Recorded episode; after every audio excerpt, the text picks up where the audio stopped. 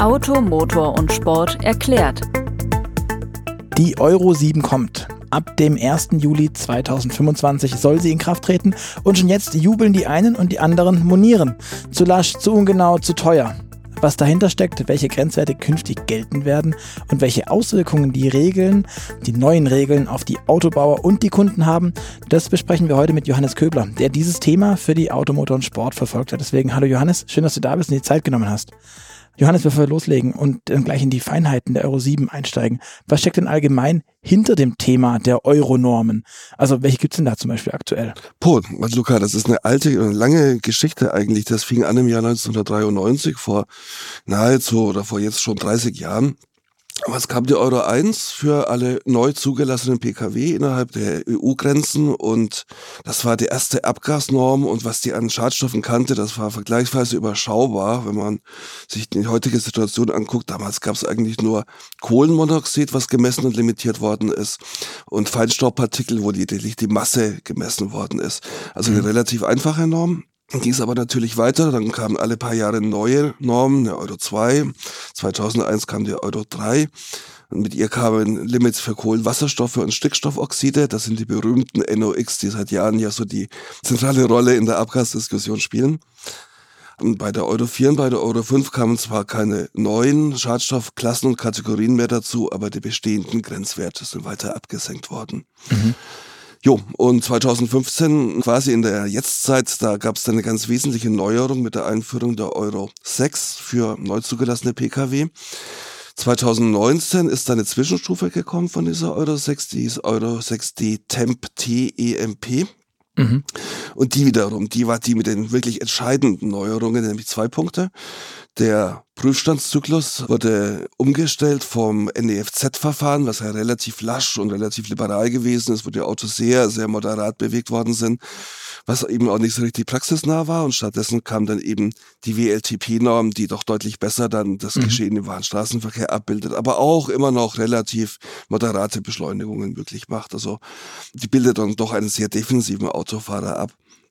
Aber ist ja soweit zumindest in Ordnung. Die zweite Neuerung, die fast noch größere, war die, dass ab der Euro 6D Temp die Prüfstandsfahrten nur noch zur Verbrauchsermittlung herangezogen werden mhm.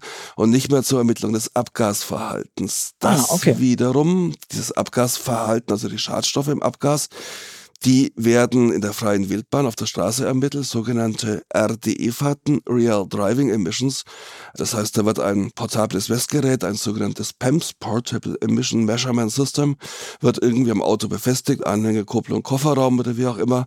Das ist eine große, teure Kiste um Wert von 100.000 Euro ungefähr, die aus verschiedenen Einzelbausteinen besteht und die misst eben das Abgas sehr genau in allen relevanten Kriterien auf der Straße während einer normalen Fahrt. Mhm.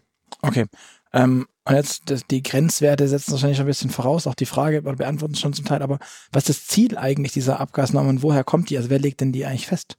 Die Abgasnormen werden festgelegt von der Europäischen Union und der Hintergrund ist natürlich der, äh, Autos einfach sauberer zu machen, wenn man sich überlegt, was da noch im Jahr 1990, bevor der ersten Abgasnormen gekommen sind, aus dem Auspuff hinten rausgekommen ist. Das will man heute nicht mehr haben. Und letztlich dient das auch dem Gesundheitsschutz der Menschen in den Städten, die am viel befahrenen Straßen leben oder an gut befahrenen mhm. Straßen. Es dient letztlich der gesamten Umwelt und äh, es hat auch eine ganze Reihe weitere Auswirkungen insgesamt auch auf die Gesellschaft. Die Autoindustrie ist ja, ob zu Recht oder zu Unrecht, dass wir hier mal dahingestellt, immer wieder in der Kritik, ein großer Umweltverschmutzer zu sein. Mhm. Und über diese Euronorm von Euro 1 bis zur künftigen Euro 7 versucht man eben schrittweise die Belastung durchs Auto abzusenken. Mhm. Dann kommen wir direkt zu Euro 7. Da sind jetzt neue Grenzwerte veröffentlicht worden, beziehungsweise beschlossen worden. Wo liegen die denn? Was ist denn neu bei der Euro 7? Also das Gute ist, Luca, es ist momentan glücklicherweise noch kein Beschluss. Es ist ein Vorschlag der mhm. EU-Kommission. Das ist diese Superbehörde in Brüssel. Man kennt so aus der Tagesschau, kennt man diese Bilder von dieser riesigen blauen, verspiegelten Fassade. Da sitzt ja die EU-Kommission drinne. Und die dortigen Beamten und Experten auch wiederum beraten durch diverse Gremien, haben einen Vorschlag ausgearbeitet, der im November 2022 vorgelegt worden ist, der aber Gesetzeskraft erst eben in zweieinhalb Jahren zum 1. Juli 2025 mhm. erlangen soll. Das heißt, das ist jetzt quasi ein, eine konkrete Diskussionsgrundlage, über die allerdings im Vorfeld auch schon drei oder vier Jahre lang diskutiert worden ist.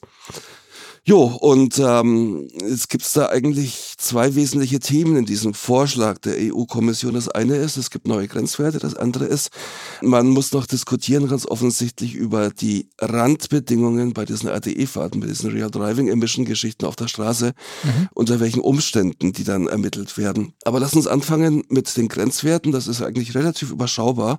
Da geht es eigentlich im Wesentlichen darum, dass Kohlenmonoxid, CO und NOx angeglichen werden. Also die jeweiligen Limits für Diesel und Benziner werden gleich. Mhm. Relevant ist das vor allen Dingen beim NOx. Da sinkt der Grenzwert von 80 Milligramm pro Kilometer auf 60 Milligramm. Beim Diesel? Beim Dieselmotor. Mhm. Ja, so ist es. Der Otto ist heute, Benziner ist heute schon auf 60 Milligramm und der Diesel wird ebenfalls mhm. auf 60 Milligramm abgesenkt. Jo, und dagegen haben die Autohersteller eigentlich gar nichts. Das ist moderat, sagen die, das ist sinnvoll, das kann man umsetzen, das ist kein unüberschaubarer Mehraufwand, das ist einfach machbar. So. Jetzt gibt's aber das andere Thema und das sind diese RDE-Fahrten wiederum, die ja, mhm. wie eben erwähnt, mit dieser 6D Temp eingeführt worden sind. Und ähm, unter den heutigen 6D Schlagmethodbedingungen ähm, sind die eigentlich vergleichsweise klar definiert in den Randbedingungen. Da heißt mhm. eben beispielsweise, gefahren wird in, auf einem Mix vom Stadtverkehr, von Landstraßen, von Autobahnen und für jede dieser drei Straßenarten gelten bestimmte Geschwindigkeitsfenster, mindestens mhm. Maximalgeschwindigkeiten. Damit weiß eigentlich der Autobauer in etwa, auf welche Art Belastung bei der RDE-Fahrt er mhm. sich einzustellen hat. Diese Randbedingungen sind im jetzigen Vorschlag für die Euro 7 nicht definiert. Und das ist was, was den Autoherstellern extrem sauer aufstößt. Da gibt es so eine Tabelle, wo einzelne Ziele und Vorgaben bislang drinstehen. Und äh, bei diesem Streckenprofil, da steht einfach drin any, also beliebig oder mhm. jedwede. Und so. Und jetzt kommt natürlich ein übler Verdacht auf in den Reihen der deutschen Automobilindustrie, die sagen, ha, jetzt kann natürlich jeder, der unseren Autos was Böses antun will, sich so ein PEMS-Messgerät, so ein portables Messgerät mieten, sich hinten in den Kofferraum befestigen und auf die Anhängerkupplung schnallen, wie immer, und einfach losfahren und quasi Misuse-Fahrten veranstalten unter mhm. extrem unrealistischen Bedingungen mit dem Ziel, diese Grenzwerte zu reißen. Ich mhm. äh, nenne jetzt keine Verbände, die da äh, immer so im Verdacht stehen, solche äh, Aktionen zu planen, ist auch egal. Aber wie man es machen kann, liegt eigentlich auf der Hand. Du brauchst nur mit kaltem Motor richtig Vollgas zu geben, was halt geht im jeweiligen Geschwindigkeitslimit auf der Straße, wo du bist 100 auf der Landstraße, Vollbremsung, wenn du die erreicht hast, dann mhm. wieder Vollgas 100 auf der Landstraße, zehnmal nacheinander, Sägezahnfahrt, mhm. da kommst du zuverlässig über die Grenzwerte. Macht kein Mensch im wahren Leben, aber es ist möglich, es wäre theoretisch möglich, das mhm. ist einer doch mal im wahren Leben macht, man könnte es machen auf so einer ADE-Fahrt. Das ist nicht ausgeschlossen in dem jetzigen mhm. Vorschlag. Anderes Beispiel, Winter, Allgäu, minus 15 Grad, eine kalte Nacht. Und du hängst an ein Auto den schwersten Anhänger an, der da zugelassen ist und fährst mit Volllast vom kalten Motor eine 15-prozentige Steigung in der Bergstraße hoch. Wirst da auch ziemlich deutlich mhm. über dem Grenzwert landen. Wird auch nie ein Mensch machen, wäre aber nicht ausgeschlossen, wenn man eine missbräuchliche RTE-Fahrt machen möchte. Mhm.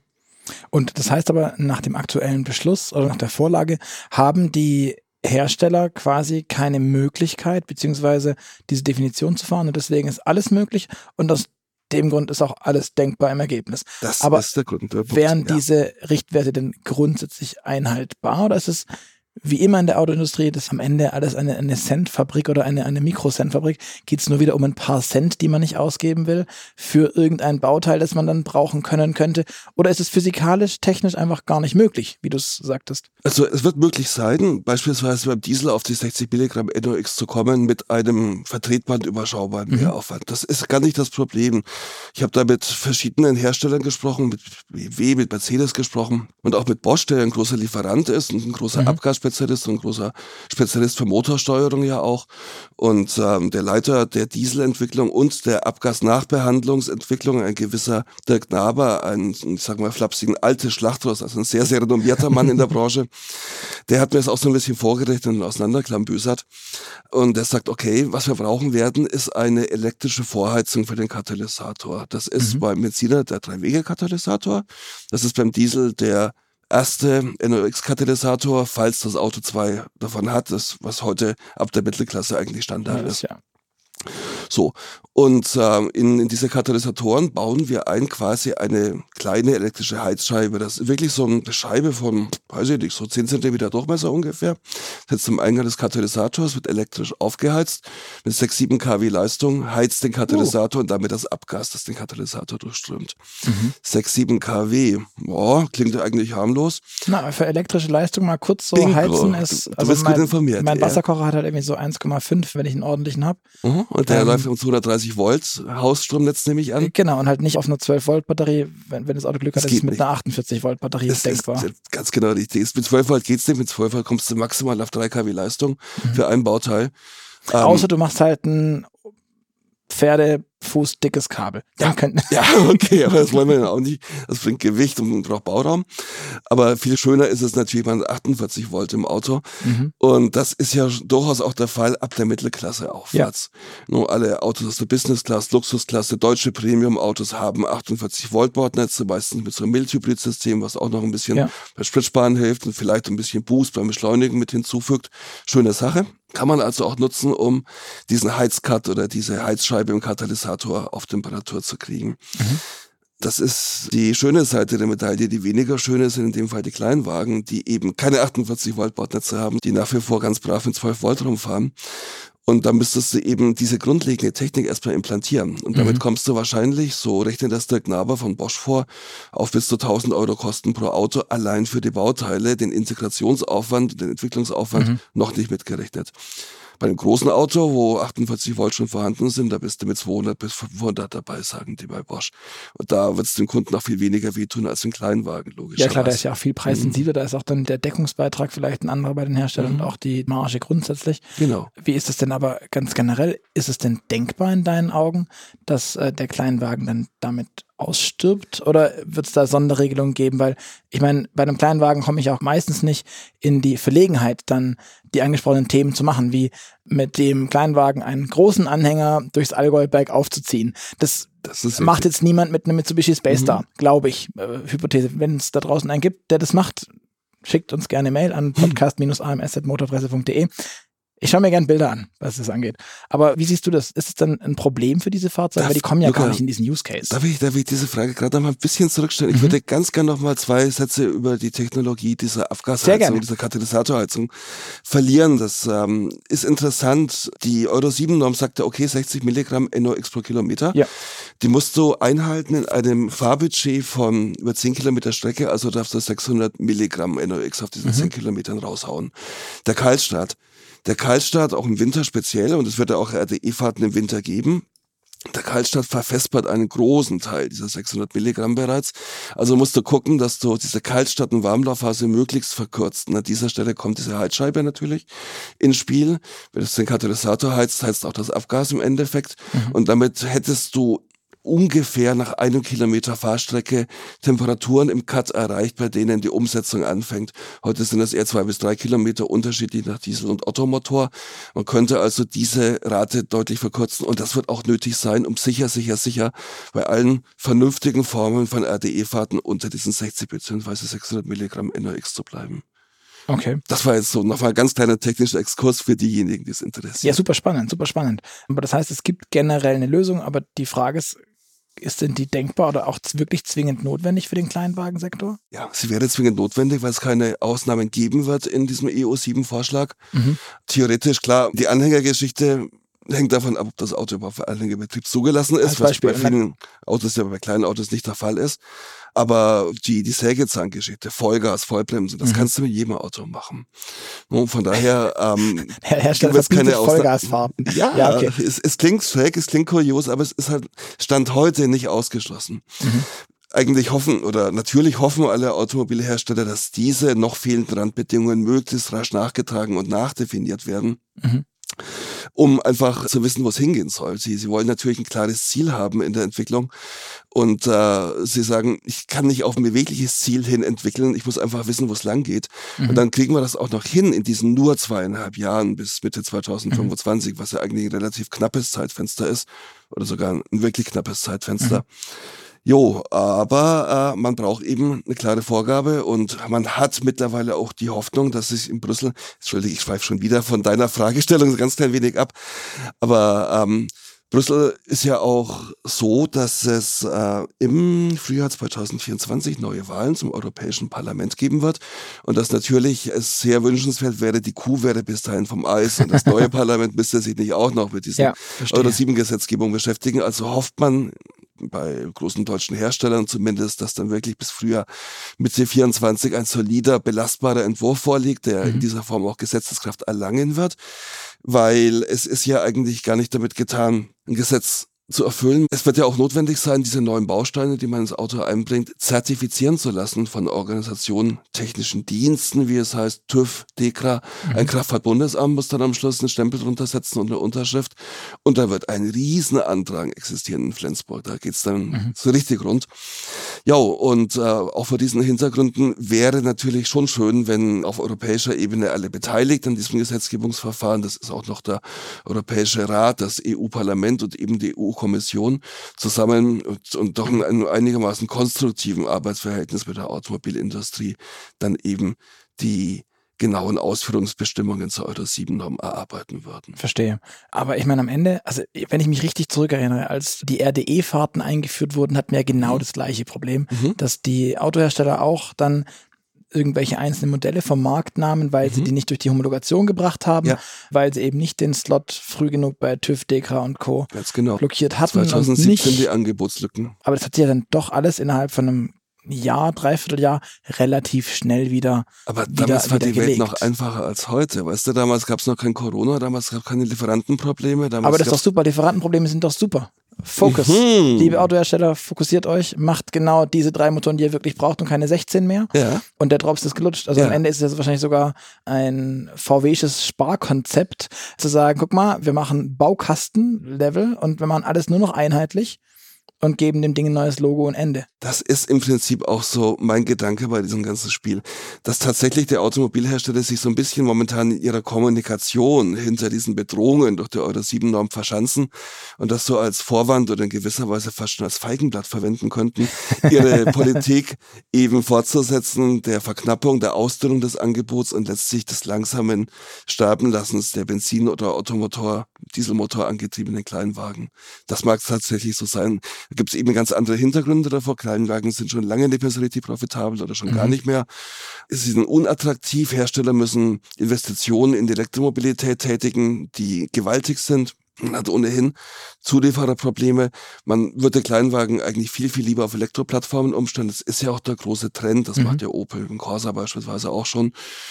Und vor diesem Hintergrund hat Ford ja schon erklärt, dass es bald kein Fiesta mehr geben wird und Ja. Renault sagt, wir bauen bald keinen Twingo mehr und jetzt kommt auch noch VW und sagt, oh, der Selbst der Polo, der, wird Focus ja soll sterben. 7000 Ja, selbst der Fokus als gut, das ist vielleicht wieder eine andere Das Strategie. macht mich betroffen, aber das ist ein anderes ja, Thema. ja, das ist vielleicht eine SUV-Strategie mehr Mhm. als eine Kleinwagen-Segment-Verlassensstrategie. Aber wie auch immer, klar.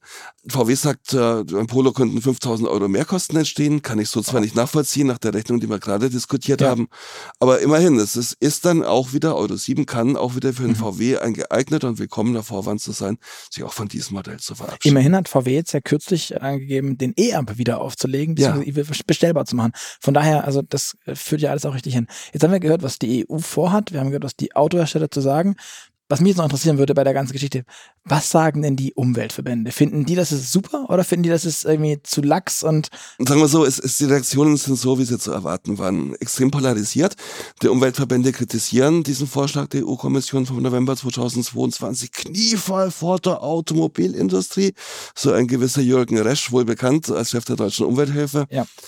Das hast Ähm, du doch genannt, diesen Verband, den du nicht nennen wolltest. Ja, da kann man jetzt auch den Rückschluss ziehen, äh, wenn man möchte. Und die Autohersteller, wie gesagt, haben im Prinzip den Vorschlag für die abgesenkten Normen soweit akzeptiert, sagen wir bitte, bitte, bitte, wir brauchen klare Randbedingungen, klare Ziele, auf die wir entwickeln können.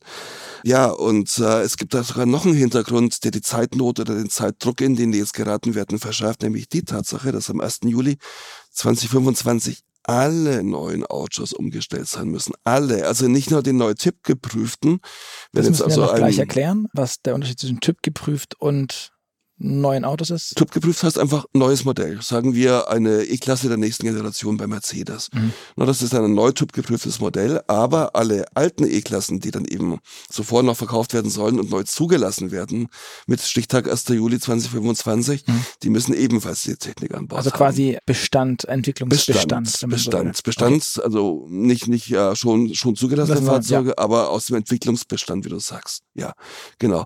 Und das bedeutet natürlich für die Werke, für die Fabriken eine ziemliche logistische Herausforderung, zu diesem Stichtag hin wirklich alle Autos mit der Technik bauen zu können. Mhm. Und ähm, es ist insgesamt ein Novum in der Geschichte aller Euronormen seit der Euro 1 1993. Bisher war das immer getrennt. Die neu Typ zugelassenen, die waren ein Jahr vorher und dann kamen erst. Genau, es gab mal ein oder zwei Jahre Puffer. Genau. Um, um das, die und diesen Puffer gibt es nicht mehr. Das, das macht natürlich den Herstellern auch ein bisschen zu schaffen. Weißt du, warum man das beschlossen hat bei nee, der EU? Das Ob das da irgendeinen einen, einen tiefersinnigen Grund gibt, außer es möglichst schwer zu machen? Ich glaube, äh, vielleicht gibt es einen globalen Hintergrund bei der EU dafür, bei der EU-Kommission die ja jetzt auch keine homogene Behörde ist, in der es ja auch mhm. unterschiedliche Strömungen gibt, unterschiedliche Fraktionen, welche der Automobilindustrie mehr zugeneigt sind, welche den Umweltverbänden mehr zugeneigt sind. Aber ich glaube, insgesamt dominiert da doch eine Linie des Misstrauens, so habe ich es zumindest so rausgehört mhm. aus den Gesprächen mit den Autoherstellern, die ich da geführt habe. In Brüssel eine Linie des Misstrauens nach dem Motto, dieser Abgasskandal von 2015, Leute, da habt ihr uns aber jahrelang Der vorher wirkt noch nach. ordentlich geleimt und das wirkt einfach noch nach. Und deswegen erhöht man jetzt den Druck ganz deutlich und versucht auch Schlupflöcher zu schließen. Okay. Zu guter Letzt, wir haben gelernt, Juli 2025 gilt für alle neuen Autos die Euro 7 wie auch immer sie dann genau gilt und was sie genau umfasst, welche Fahrten. Aber jetzt für die viele Hörer von uns wahrscheinlich da draußen besonders spannend, welche Auswirkungen hat es dann auf die Bestandsfahrzeuge, also nicht auf die Bestandsentwicklung, sondern wirklich die Autos, die jetzt die schon jetzt zugelassen auf der Straße sind? zugelassen sind, schon rumfahren, die, die sind davon nicht betroffen. Das gilt definitiv nur für neue Autos. Mhm. Weiß ich, was du alles in deinem privaten Fuhrpark hast. Ich habe ein Auto, das ist nach Euro 1 Norm zugelassen worden nach Euro 2 Norm. Das habe ich nicht mehr. Und für deren, Aber Motorrad, Ab, da Abgasverhalten ist weder in Flensburg noch in Brüssel oder in Straßburg beim EU-Parlament ein Thema. Das, das, okay. das wird bei der Euro 7 wieder genannt. Aber ich muss noch eins muss ich noch hinzufügen. Bitte. Jetzt haben wir immer nur über Verbrennermotoren und deren Abgasemissionen gesprochen. Ja. Euro 7 geht ja viel weiter. Euro 7 behandelt nicht nur Pkw, sie behandelt auch leichte Nutzfahrzeuge und schwere Nutzfahrzeuge. Und zwar innerhalb eines einzigen Normenregelwerks. Auch das ist eine Neuerung. Bisher war das immer getrennt zwischen Pkws und Nutzfahrzeugen. Und Sie behandelt bei den PKWs auch Elektrofahrzeuge mit. Jetzt wirst du mich zurecht fragen, welche Emissionen das haben. Habe ich mich auch gerade gefragt, außer ja, was, was würdest du schätzen? Keine Ahnung. Vogelkot, der abblättert nee. oder doch, ich weiß ja. es. Feinstaub der Bremsen und Reifen. Guter Mann, ja stimmt, ganz genau. Genau diese beiden da Faktoren. diese wunderbaren Feinstaubsauger. Hat er nicht irgendein Startup kürzlich wieder was vorgestellt? Ja, da hat aber, das aber Deutsche erzähl. Zentrum für Luft- und Raumfahrt hat so ein Forschungsfahrzeug vorgestellt mit HWA zusammen aus dem Raum Stuttgart, wo Bremsen im Ölbad laufen und, und der Feinstaub dann gleich ins Ölbad abgesaugt wird. Noch dazu ist irgendein Staubsauger an den Rädern, der dann so diesen Mikroplastikabrieb von den Reifen dann mhm. wieder einfangen soll. Und damit genau diese beiden Schadstoffklassen, Feinstaub und Mikroplastik nicht in die Umwelt gelangen. Es wird für sowohl für Feinstaub als auch für Mikroplastik tatsächlich Grenzwerte geben. Da beim Feinstaub von den Bremsen sind wir irgendwo bei drei oder sieben Milligramm pro Kilometer nach jetzigem Planungsstand. Elektroautos werden quasi einen Bonusfaktor bekommen, der auf die Tatsache zurückgeht, dass sie ja nur sehr selten mit den hydraulischen Bremsen, also sprich mhm. mit, mit der Scheibe und mit den Bremsbelägen bremsen, sondern meistens mit dem Elektromotor. Jo, und ähm, der Mikroplastik für den Reifenabtrieb, der ist noch nicht definiert. Das wird sicher ein sehr interessantes Thema, was aber weniger der Autoindustrie betreffen wird, als mehr die Zulieferer, sprich die, ja, die, Reifen, Reifen, die Reifenindustrie. Und das Tolle an dem Thema ist natürlich, dass das auch wirklich für Bestandsfahrzeuge dann mhm. eine Verbesserung bringen wird. Also dein Auto, mein Auto, mein Euro 1, mein Euro 2 Auto werden irgendwann auch auf diesen sozusagen abriebärmeren oder abriebfesteren Reifen fahren, ja. die Umwelt weniger und das Grundwasser damit auch weniger belasten. Stimmt. Welche Auswirkungen hat denn dann jetzt eigentlich diese Einführung der Euro 7 Norm? Bestandsfahrzeuge sind wahrscheinlich unbetroffen, weil mhm. die sind eh da. Aber sind dann sowas wie Fahrverbote absehbar? Ja gut, das, das regelt aber nicht die EU oder die also EU-Parlament, das regeln ja die einzelnen Städte innerhalb des EU-Territoriums. Nur wenn jetzt eine Stadt X oder Y wie Paris meinetwegen sagt, wir wollen Verbrenner ab einem bestimmten Zeitpunkt nicht mhm. mehr in der Stadt haben, dann können die das tun. Dafür müssen dann nicht auf irgendeinen Passus im Euro 7 Gesetz zurückgreifen. Das unterliegt oder obliegt einfach deren Autorität mhm. auch. Und jetzt, ich meine, wir wohnen ja, oder ich wohne in Stuttgart hier und die Redaktion Automotor und Sport sitzt ja auch in Stuttgart. Hier gibt's ja schon ein Euro 5 Fahrverbot, also Mhm. alles, was, was drunter ist. Meine Frage zielt auch ein bisschen darauf ab, ob diese Grenzwerte dann genommen werden und einfach erhöht werden, um da dann auch gibt es da schon irgendwelche Ja, also- Vorstufen aus der Politik oder irgendwelche Ausrufe Nein, zu sagen, nein. da wollen wir mit ran, das wollen wir nutzen, wenn wir dann schon dieses Schwert haben? Nicht, dass ich wüsste, aber es kann natürlich schon sein, dass irgendwann ein Urteil meinetwegen ergeht, dass es irgendein Verwaltungsrichter fällt, der sagt, okay, wenn die deutsche Umwelthilfe klagt und sagt, in Stuttgart oder in Pforzheim oder in irgendeiner beliebigen anderen Stadt wollen wir alle Autos unter Euro 6 ausspannen, dann kann es sein, dass dieser Klage stattgegeben wird und dass dann die Stadt ein solches Fahrverbot verhängen muss, Muss. oder, Okay. oder auch wird. Aber das sind dann mehr oder weniger juristische Auseinandersetzungen, die mit dem gesetzgeberischen Regelwerk für eine Euro 7 Norm eigentlich nichts zu tun haben. Das gibt nur den Rahmen vor und in Ja, diesem verstehe. Rahmen passieren alle weiteren Entwicklungen dann. Alles klar, sehr spannend. Das heißt, die Euro 7 kommt, ob sie genau so kommt, wie sie aktuell besprochen ist, ist nicht klar.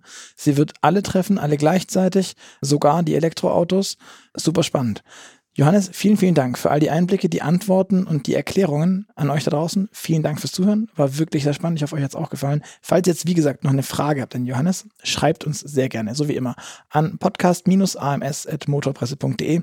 Alle Fragen, die ich bekomme, werde ich an Johannes weiterleiten und ihr kriegt auf jeden Fall eine Antwort, so wie üblich. Ansonsten bleibt mir nur zu sagen, nochmal Tschüss und vielen Dank fürs Zuhören. Mein Name ist Luca Leicht und wir hören uns wieder bei Automotor und Sport erklärt. Tschüss, hat viel, sehr viel Spaß gemacht, Luca. Danke. Ciao.